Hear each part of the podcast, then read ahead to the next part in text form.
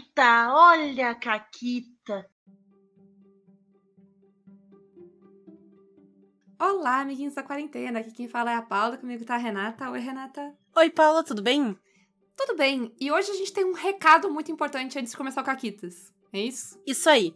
Que a gente falou um pouquinho no final do programa anterior, mas nem todo mundo escuta até o final, então a gente vai falar no começo, porque é muito importante. A gente tá chegando em época de eleição. Agora, início de outubro, dia 2 de outubro, tem o primeiro turno das eleições. Pelo amor de Deus, vão votar. É. Essa é a primeira coisa. Essa é a primeira coisa. Levanta a bunda, assim, a não ser que vocês tenham. Que pode ser que vocês tenham um motivo realmente que impeça vocês. Mas se, assim, vocês têm como, levantem a bunda e vão votar. Sim. A gente tem, então, o primeiro turno, agora, dia 2 de outubro. E todo mundo que escuta Caquitas sabe que a gente passou os últimos seis anos em desespero, num desespero crescente numa situação em que a gente viu o país deteriorar, a gente viu a qualidade de vida das pessoas deteriorar, a gente viu o dinheiro da gente se esvair pelas mãos, com uma inflação descontrolada, com um Estado que não mais ajuda o seu povo. Um dos maiores exemplos eu acho que é a Petrobras, né, que antes existia um, todo, toda uma segurança e um Estado que segurava esses preços para que a gente não pagasse o preço em dólar, porque afinal a gente extrai o petróleo. Né? Por que, que a gente pagaria preço de importação se é a gente que produz e que refina, né? Mas isso caiu por terra porque dá mais lucro. Então, infelizmente, é, políticas públicas em prol do povo não são o forte de governos de extrema direita. A gente, a gente tende a pensar que a gente não teve governo por quatro anos, mas a gente teve governo, só tava contra a gente. É, é. E assim, eu acho que é um pouco até para quem ficou muito em casa por conta da pandemia, né?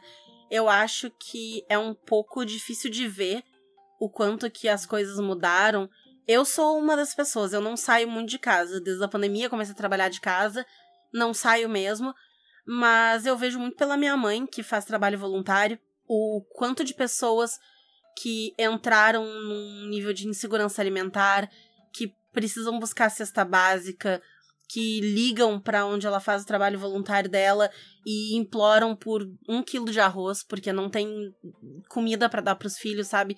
Isso tudo é uma insegurança que vem de um governo que não liga para as pessoas, de um governo que prefere perdoar a dívida de banco do que perdoar a dívida das pessoas, do que ajudar as pessoas, uh, do que entregar um mínimo de dinheiro, uma, um mínimo de dignidade, de condições de vida para essa gente, para que a gente possa girar a economia interna do país e manter porque não, não adianta, né? Se, se o pobre não tem dinheiro, o pobre não vai comprar na mercearia da esquina. E aí, o classe média baixa não vai ter dinheiro para comprar na outra. É, é, é uma escala. Todo mundo precisa. É, pra, no, no mundo capitalista, todo mundo precisa ter poder aquisitivo e precisa ter condições mínimas e dignas, né? E a gente não tem. E a gente sabe que a gente não tem por conta deste filho da puta que tá sentado no Palácio Planalto e de toda a sua corja, né? E se tudo der certo, isso acaba em outubro. Em outubro não, né?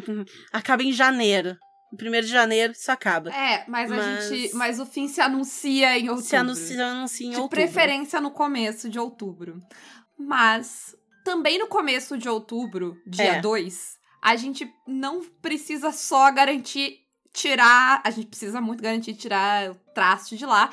Mas uh, não adianta só eleger o executivo, como a Renata falou no programa anterior.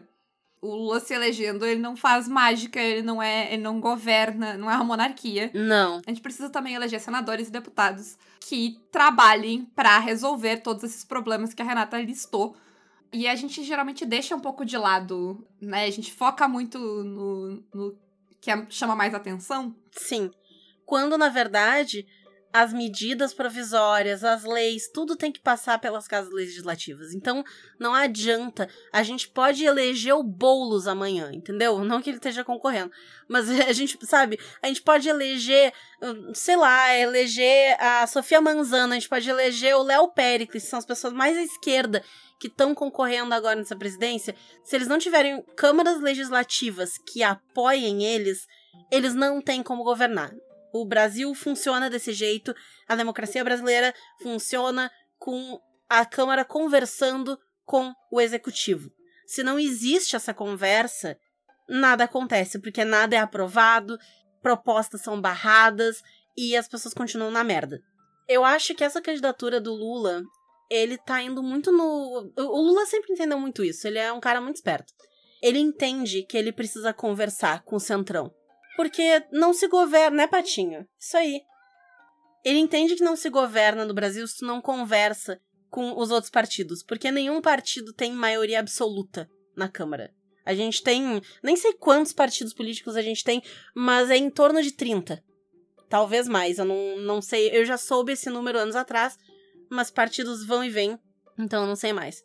Mas é muito importante, então, que a gente tenha um número grande de partidos de esquerda na Câmara, partidos que estejam dispostos a dialogar com as propostas do Lula, partidos que estejam dispostos a aprovar leis e projetos e, e políticas públicas que vão ajudar a população. Então é muito importante que todo mundo se informe dos seus candidatos, de quem está concorrendo aonde no seu estado, de que vote para deputado estadual, deputado federal, para senador, que procure pessoas que levem é, essas ideias de, de uma vida melhor para esse povo que tá tão sofrido e que até eu comentei no outro episódio tentar votar em pessoas que não estão sempre lá. Então, votar em gente preta, votar em mulher, votar em pessoas trans, votar em pessoas com deficiência, votar em gente que não costuma tá em posições de poder para que essas pessoas sejam ouvidas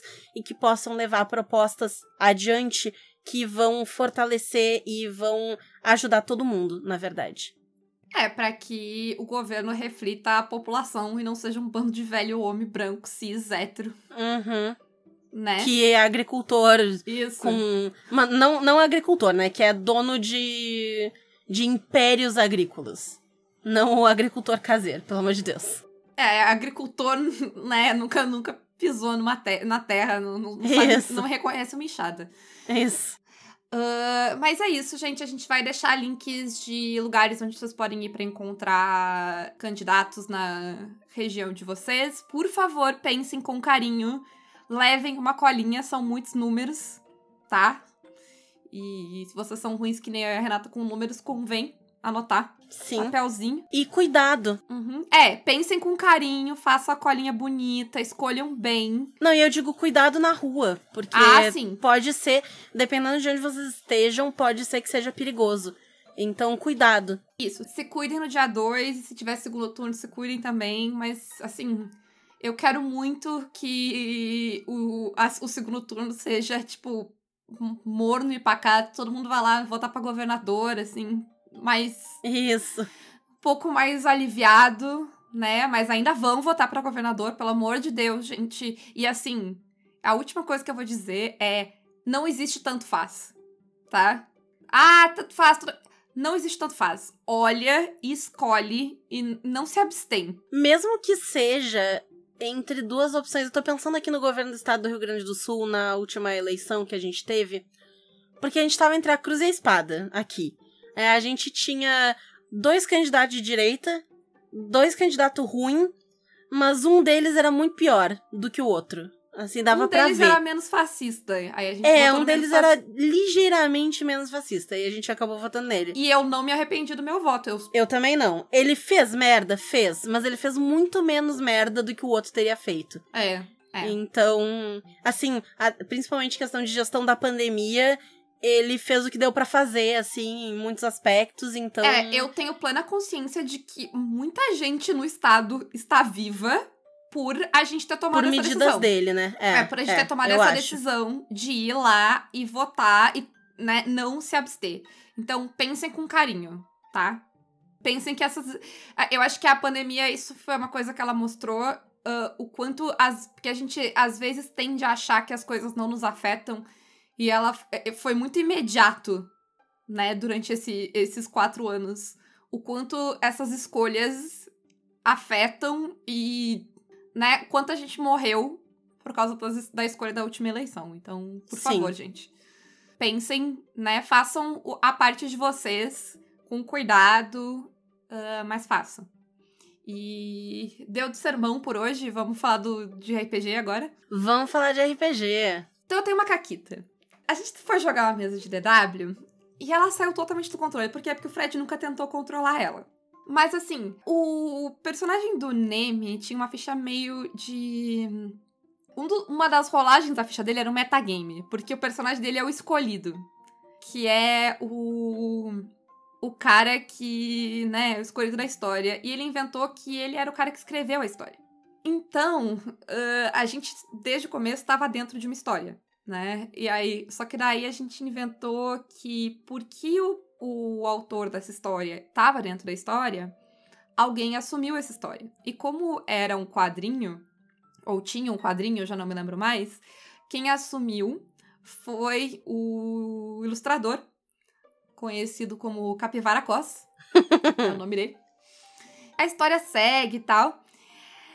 Eu sei que no final, a cena é a seguinte, tá, Renata? Estamos todos nós. Uh, o Marquês, que é meu personagem. O mago que o Júlio tava jogando. O anão pistoleiro, deixa vocês. Um chapéu de cowboy, deixa vocês adivinharem quem é esse jogador. E o escolhido. Numa sala toda branca, sem nada, sem parede, sem nada. Como uma página em branco. Uh, que é consequência de uma rolagem do júri que eu vou contar mais pra frente no programa, porque ela encaixa na história. E aí, a gente tava lá, nessa parada, e aí o, o personagem do Neme desenhou um dos personagens lá, de batom, não pergunta. É, ele desenhou com batom, não o personagem de batom. Tipo, perna longa, não. Ele desenhou com batom. Uh, eu achei papel e caneta nos meus bolsos. E aí ele desenhou um personagem que tava no palco fazendo bolhas de sabão. E eu desenhei uma porta pro escritório do Capivara Cos. Eu desenhei uma porta, escrevi Capivara Cos na coisa e abri a porta. Resumindo a cena, a gente terminou invadindo. Aí o personagem do Neme, que era daquele mundo, passou pra sala do, do Capivara Cos, que estava em live desenhando a gente. Isso aqui é meta, né? Isso. O meu personagem, ele não conseguia entrar no mundo, porque quando eu fiz a porta, eu tirei um sucesso parcial. Então eu consegui abrir, mas como eu não existo naquele mundo, eu não consigo passar para ele. Eu conseguia só olhar a porta, sabe? Como uma janela.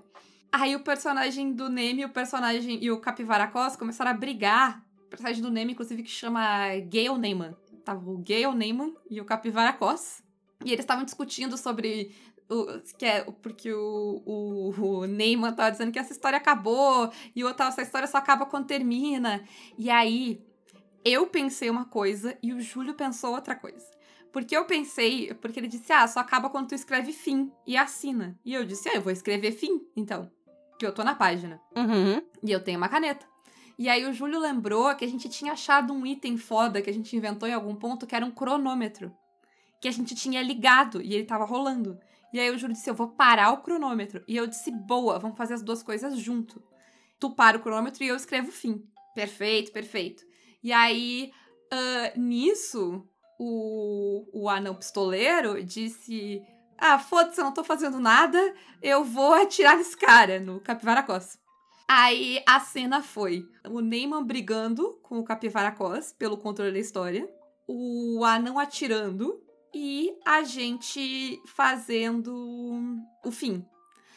E essa parte da gente fazer o fim, o Fred, o pessoal, tipo, achou muito bom, muito foda. E o pessoal tá tipo, ah, não, tá, tão perfeito, acabou assim. Uh, e aí eu tava, ah, acabou assim, nós vamos rolar. E eles, ah, mas pra que rolar? A história foi tão legal. Eu disse, ah, pra ver o que acontece, vai que dá tudo errado. E eles, ah, mas foi uma solução tão boa. E eu argumentei, tá, mas não precisa dizer que essa solução não vai dar certo. A gente vai rolar para ver o que vai acontecer, para ver se o resultado disso vai ser bom pra gente ou não tão bom pra gente. Mas não precisa necessariamente ser um sucesso ou uma falha, sabe? Nisso, o, o anão resolveu atirar também. E aí rolou-se os dados. O anão acertou em cheio, matou o cara na live. Miolos e tarará. Que lindo. Né? Deve ser violação de norma da Twitch.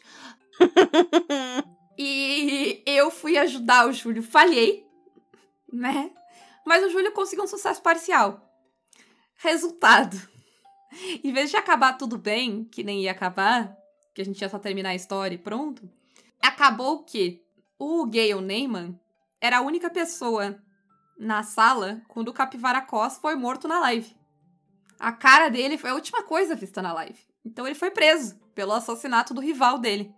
uh, nós, e nós, porque o, o Neyman foi preso e não pôde continuar a história, ficamos presos naquela parte da história para sempre. Sem livre-arbítrio. Vivendo a mesma história e, e, lembrando do que acontece sem conseguir não fazer aquilo. Porque, porque o que a gente descobriu é que por mais que a gente tentasse fazer outras coisas, sempre acontecia o que era, o que era para acontecer, sabe? Uhum. E aí foi isso, foi esse final da história. Porque eu disse, e se a gente rolar dados? Muito bom. Isso aí eu acho que é uma pergunta de ouro.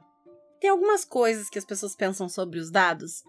Primeiro, que eles são essenciais. Que tu precisa rolar o dado sempre o tempo todo. Já outras pessoas pensam que quando tu rola o dado, tu prejudica a história, porque tu tá parando a história para rolar o dado.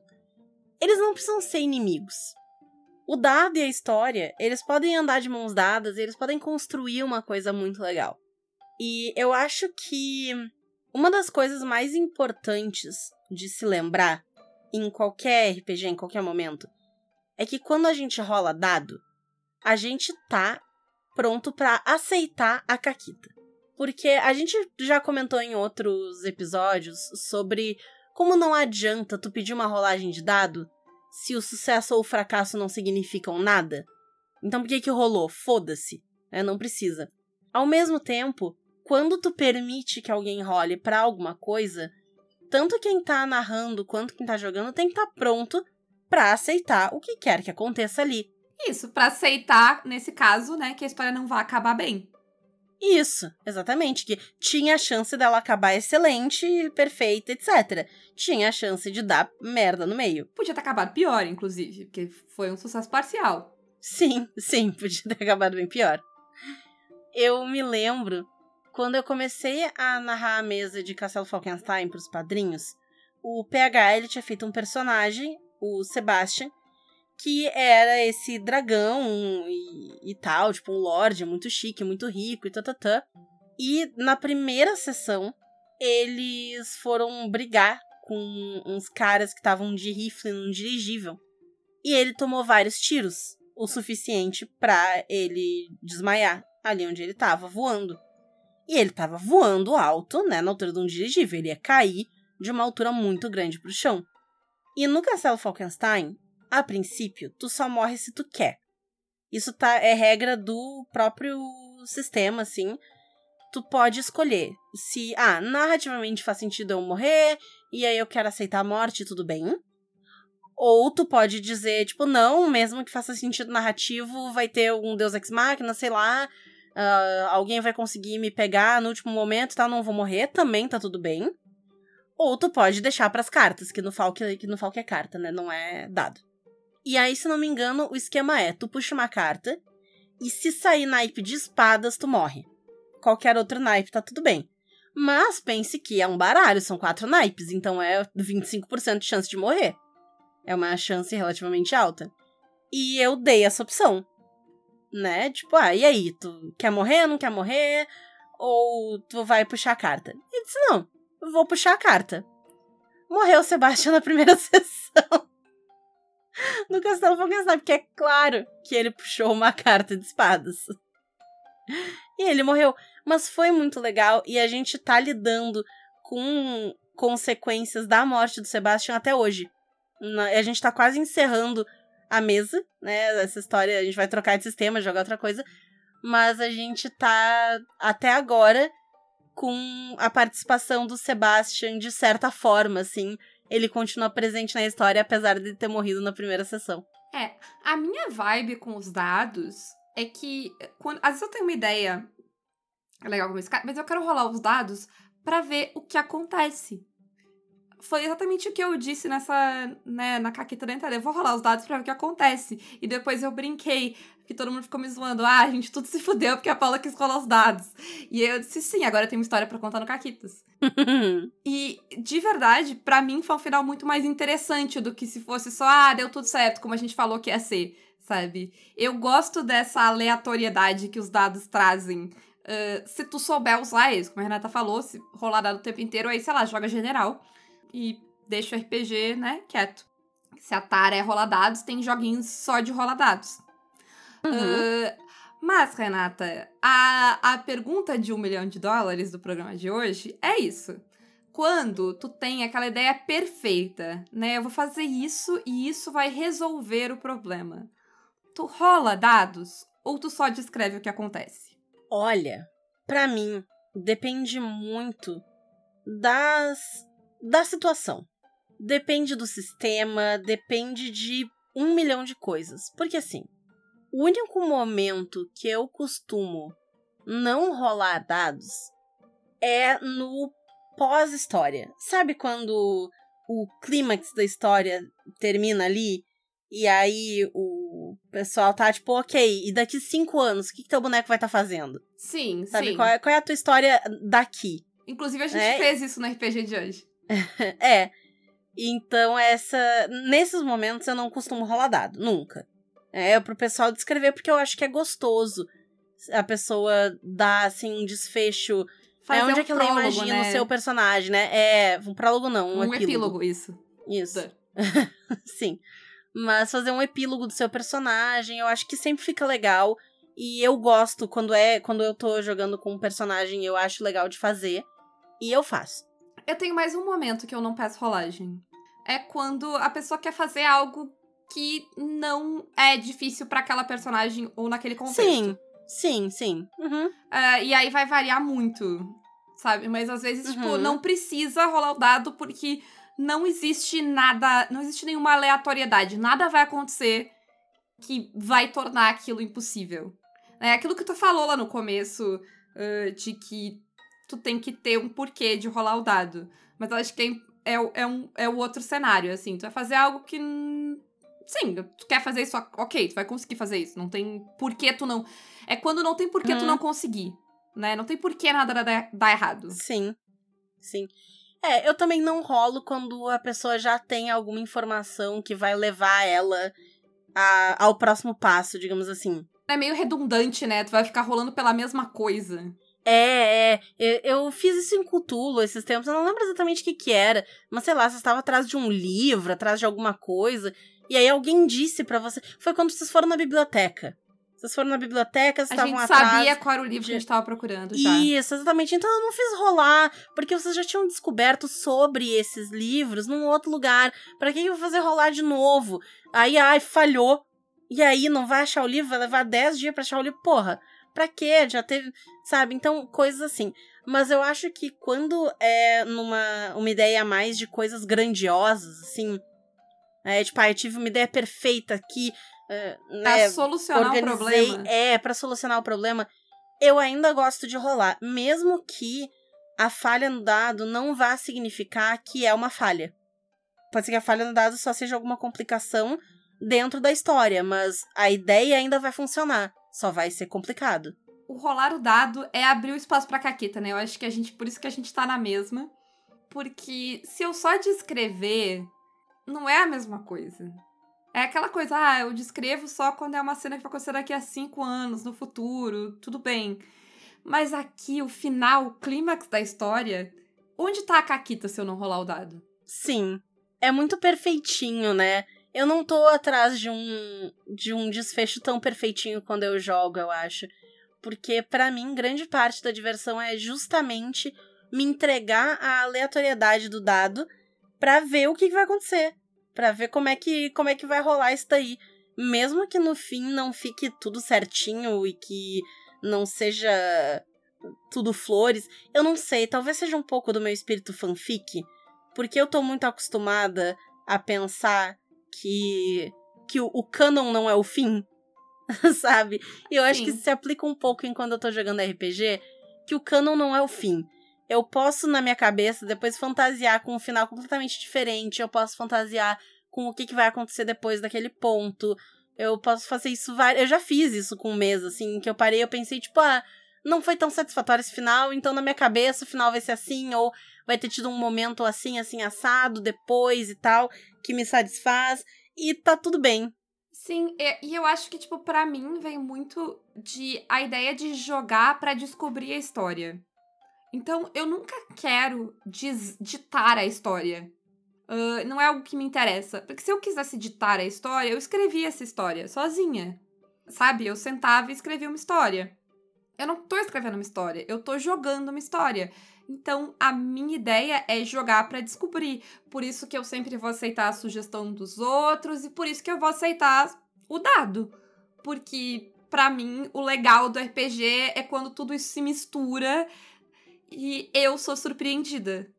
Porque, sabe, é, é mais. para mim, é, é meio chato eu só dizer, ah, aconteceu isso. Ah, tá, aconteceu isso. Porque sei lá, eu, eu, eu, não me acho tão interessante assim, eu acho, sabe? Eu tô comigo o tempo inteiro, eu sei as minhas ideias, as minhas histórias.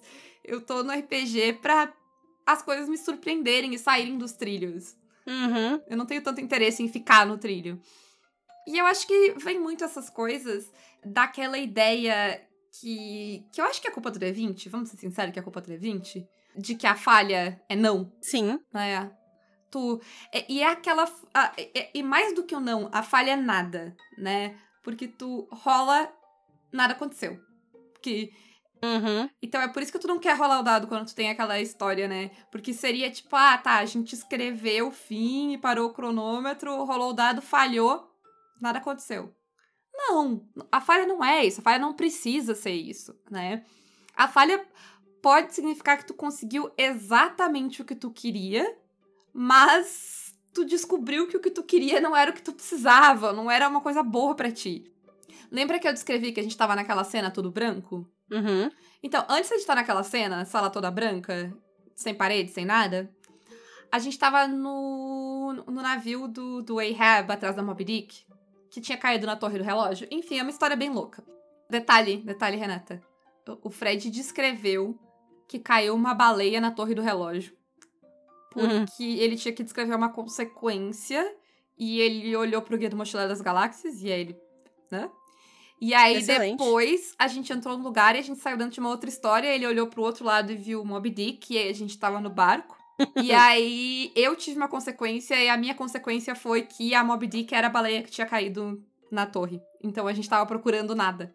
Porque a baleia não tava mais lá. Tudo se encaixa. Tudo se encaixa. E o Fred não tinha pensado essas duas coisas juntos, foi só uma coincidência. Ele se deu conta quando eu falei. Uh, mas como é que a gente vai parar no nada? A gente vai parar no nada porque a gente tava lá com o quadrinho da nossa história, tá? E aí, a gente tava tentando contradizer aquela história, sabe? E, e como é que a gente tava como é que a gente jogou isso? A gente abriu o quadrinho numa página, e aí tinha uma cena, e a gente tava jogando aquela cena no roleplay. E aí eu sou uma filha da puta, Renata, o que, que eu tava fazendo? Tipo assim, quando eu, tipo, ah tá, essa cena tá longa demais, eu vou passar de página, porque era eu que tô com o livro, aí eu cortava a cena.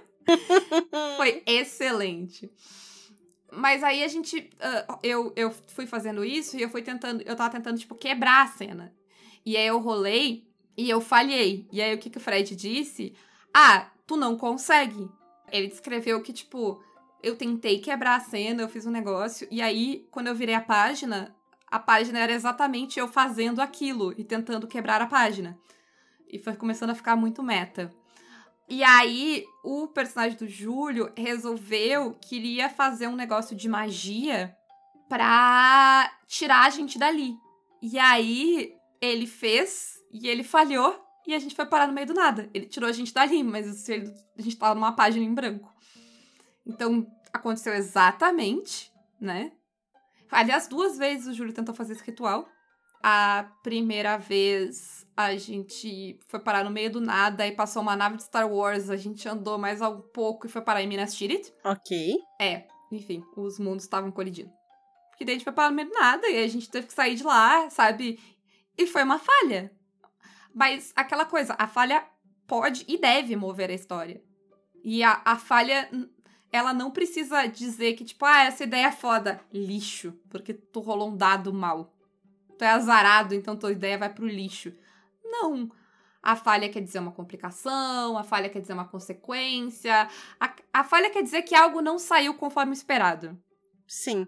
E é isso. E eu acho que no instante que a falha se torna isso, uh, não tem por que tu ter medo dela. E no momento que tu não tem medo mais da falha, rolar o dado é sempre legal. É, exatamente. Porque independente do que for acontecer, se tu tá pronto para abraçar o que quer que venha na história em prol da história, e não necessariamente por uma ideia de ganhar ou de, sabe, ter o melhor final possível e tal. Eu tive muito isso não, não só jogando RPG. Um dos meus jogos de videogame favoritos de todos os tempos é Detroit Become Human. E Detroit, ele é um jogo de múltipla escolha que tu joga com três personagens diferentes que e as coisas estão acontecendo ao mesmo tempo assim, então tu alterna capítulos entre os personagens e as histórias deles se cruzam. E é um jogo que tem muitos finais, porque cada personagem tem mais de um possível final, e aí o final de um deles vai impactar o final do outro, então tem várias coisas assim. E a primeira vez que eu joguei, eu deixei acontecer, assim, o que aconteceu, aconteceu. Eu não fiquei tentando, sei lá, eu não fiquei olhando na internet para ver qual era a melhor opção, eu não fui atrás de respostas, eu, eu fiquei jogando, eu gosto muito de fazer roleplay quando eu jogo, então eu penso o que, que o personagem faria, e eu joguei assim, justamente para aceitar o que viesse no final da minha história, que eu acho que seria o mais legal. E no RPG é a mesma coisa. Eu não tô ali para vencer, para que a minha personagem seja a mais forte de todos, ou que ela vire, sei lá, a rainha da porra toda. Não, eu tô ali pela história. Então, se o final da história me agrada, eu tô feliz. Eu tô ali pra descobrir a história, né? Eu não sei a história. É, exato. Eu nem quero saber. É. Tanto que até hoje um dos meus finais favoritos de RPG foi quando a gente morreu.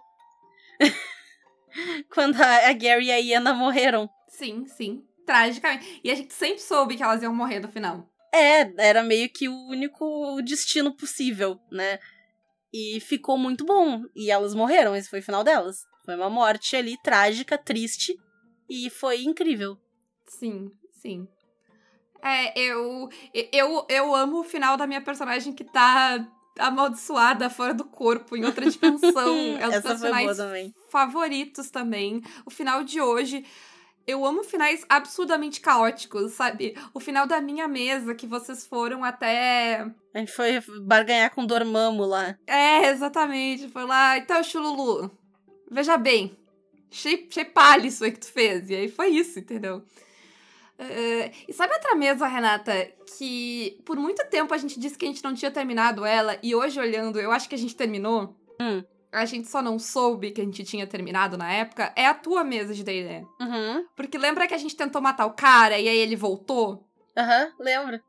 E aí a gente ficou, ah, a gente não terminou, mas a gente meio que tava sem saco de jogar de novo, porque ia ser a mesma batalha de novo. Uhum. E aí eu fiquei pensando, mas por que, que a gente tem que jogar a mesma batalha de novo? A gente encerrou aquela história e o cara viveu, Sim, e aí ele vai fazer tretas viveu. e é, pronto. Exato. Uhum. Ela só não acabou como a gente esperava que ela acabasse. Mas isso não quer dizer Sim, que ela, ela não acabou. Ela não acabou no final clássico de o bem venceu o mal, sem sombra de dúvidas. É, exato. Né? Você, vocês venceram a batalha, sim. Mas ele vai voltar, porque ele é uma ameaça que Sim. faz isso. E a gente falou alguns programas atrás que isso vem também da. da é, é sempre o Day causando um mal. né?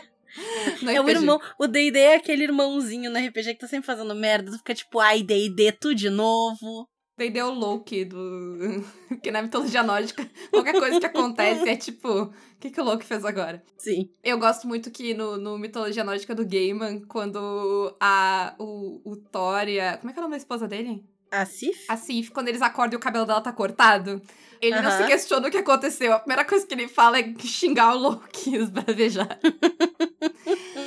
Uh, mas. Errado não tá. Errado não tá. Mas eu acho que vem muito do DD e dessa ideia de jogar até o nível 20. E aí, tipo, sabe, é quase como se tu fosse jogar até a morte do teu personagem e tal. E a gente não tende a pensar que, tipo, ah, né, vai terminar, vai ser legal, e não precisa estar tá tudo bem, não precisa resolver tudo.